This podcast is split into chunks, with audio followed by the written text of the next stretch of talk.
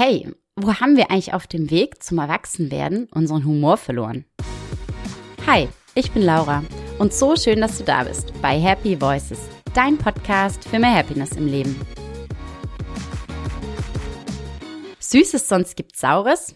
Ja, diesen oder einen ähnlichen Spruch hast du vielleicht schon mal gehört oder vielleicht ja auch selbst gesagt. Ja, denn bald ist es wieder soweit und es ist Halloween. In meiner Kindheit hieß das ja noch Rübengeisterumzug. Egal wie es nun heißt. Auf jeden Fall freut man sich als Kind doch darauf, sich zu verkleiden, in andere Rollen zu schlüpfen, sich gegenseitig zu erschrecken, voreinander zu gruseln und dabei einfach zu lachen, zu kichern und zu blödeln. Hm, naja, egal, ob du jetzt ein Fan davon bist oder nicht, aber ich frage mich ja wirklich immer, wo wir eigentlich so unseren Humor verloren haben auf dem Weg zum Erwachsenwerden. Aber warum ist Humor denn nun eigentlich wichtig? Ja, es unterstützt die mentale Gesundheit. Vielleicht ist das auch nichts Neues für dich, weil es gibt ja ganz viele wissenschaftliche Studien dazu, auch die sagen, was denn Lachen mit unserem Körper, mit unserem Wohlbefinden Positives bewirkt. Also Humor ist nämlich auch wirklich ein tolles Ventil, um Anspannung zu lösen und sozusagen Entspannung entstehen zu lassen.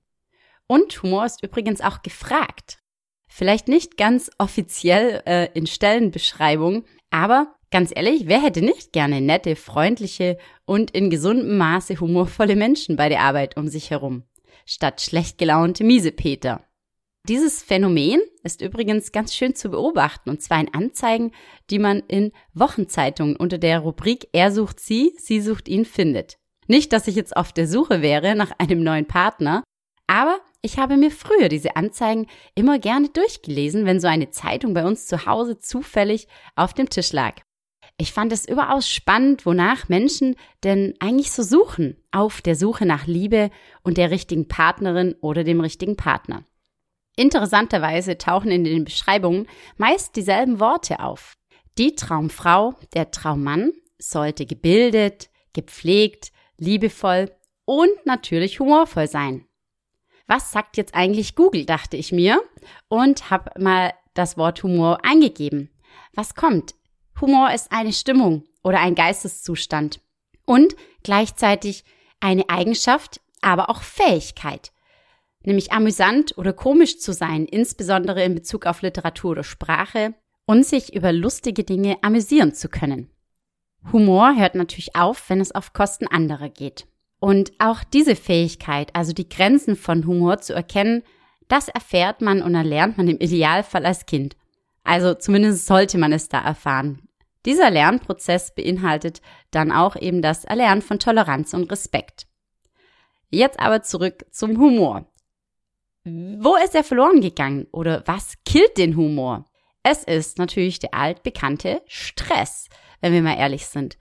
Ein Humorkiller.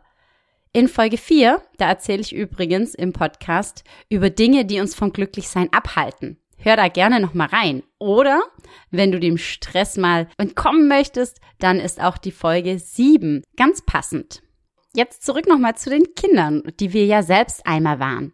Wenn wir in einer geschützten und sicheren Umgebung aufgewachsen sind oder Kinder eben hier aufwachsen dürfen, erleben sie im Idealfall meist noch recht wenig bis gar keinen Stress und haben dafür eben umso mehr Humor. Sie blödeln gerne herum, weil es auch ein Teil der kognitiven Entwicklung ist. Also Humor kann nicht wirklich erlernt werden, sondern es entwickelt sich. Kinder finden, beziehungsweise das fanden auch wir, als wir klein waren, eben alles lustig, was nicht richtig ist. Ob es nun die Unterhose auf dem Kopf ist, die Cornflakes auf dem Boden oder eben Versprecher. Ja, es ist lustig, auch mal tollpatschig zu sein. Und darüber lachen Kinder im Schnitt 400 Mal pro Tag. Jetzt kommt die traurige Wahrheit. Erwachsene hingegen lachen nur noch circa zwölf Mal am Tag. Zähl doch heute ganz einfach mal deine Lacher und wie oft du etwas witzig findest. Es ist auf jeden Fall nötig, dass man mal eine andere Sichtweise einnehmen kann. Es hat also auch was mit Empathie zu tun. Darüber kannst du übrigens in Folge 11 noch ein bisschen mehr hören, wenn du magst. Jetzt einfach mal zu meinen Happiness Hacks für mehr Humor. Wie du also mehr Humor in dein Leben integrierst. Erstens, lebe im Moment. Ja, dafür musst du natürlich loslassen und auch mal abschalten können. Das ist gar nicht so leicht und deswegen gibt es, glaube ich, auch darüber in den nächsten Wochen nochmal eine Folge. Spannend fand ich es vor kurzem, als ich mit meinen Kindern spazieren gegangen bin und wir so schweigend nebeneinander hergingen. Und ich habe gemerkt, meine Gedanken sind abgeschweift. Ich war wieder bei irgendwelchen Terminen, Besprechungen, äh, habe reflektiert und vorausgedacht und ach, ich weiß schon gar nicht mehr.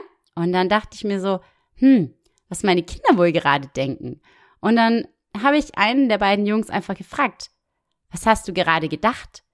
Und die Antwort war, an den großen Apfelbaum, der da steht.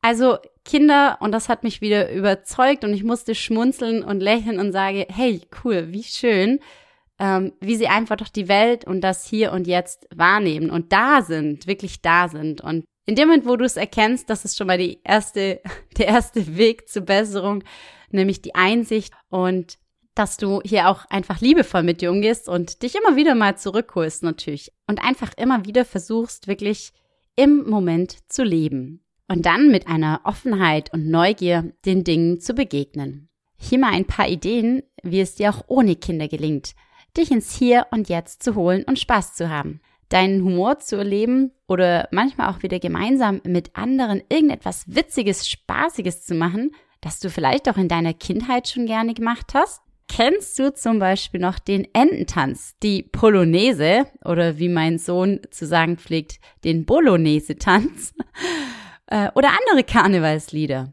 Ja, YouTube macht's möglich und macht's leicht. Also tanze doch einfach mal mit deiner oder deinem Partnerin, mit einer Freundin oder einem Freund oder auch mal mit einer Kollegin, einem Kollegen.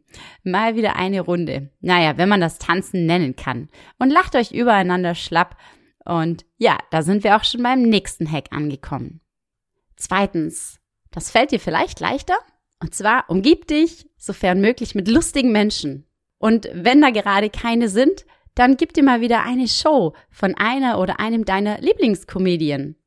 Ich mag ja Kaya Jana, Caroline Kebekus oder auch Olaf Schubert ganz gern und kann mich hier echt kaputt lachen. Oder sieh dir mal wieder eine Slapstick-Komödie an. Da gibt's äh, coole Klassiker, wie zum Beispiel von Charlie Chaplin, Mr. Bean oder Kevin allein zu Haus. Ach, Police Academy fällt mir gerade auch noch ein. Und es gibt mittlerweile natürlich auch Comedy-Podcasts. Zum Beispiel Gemischtes Hack von Felix Lobrecht und Tommy Schmidt. Das war jetzt übrigens alles unbezahlte Werbung. Aber vielleicht war ja die ein oder andere Inspiration für dich mit dabei. Drittens, werde doch einfach selbst zum Comedian.